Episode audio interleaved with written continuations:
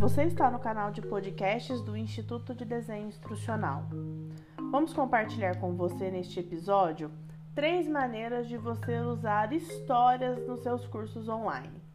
A primeira delas é usar histórias para ilustrar o que você está ensinando.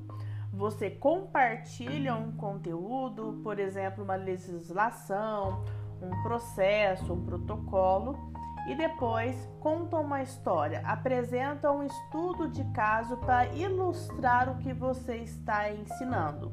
Essas histórias geralmente são breves, mas altamente envolventes.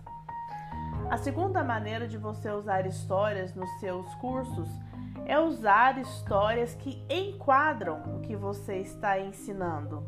A história é usada como maneira de ilustrar o que você está dizendo.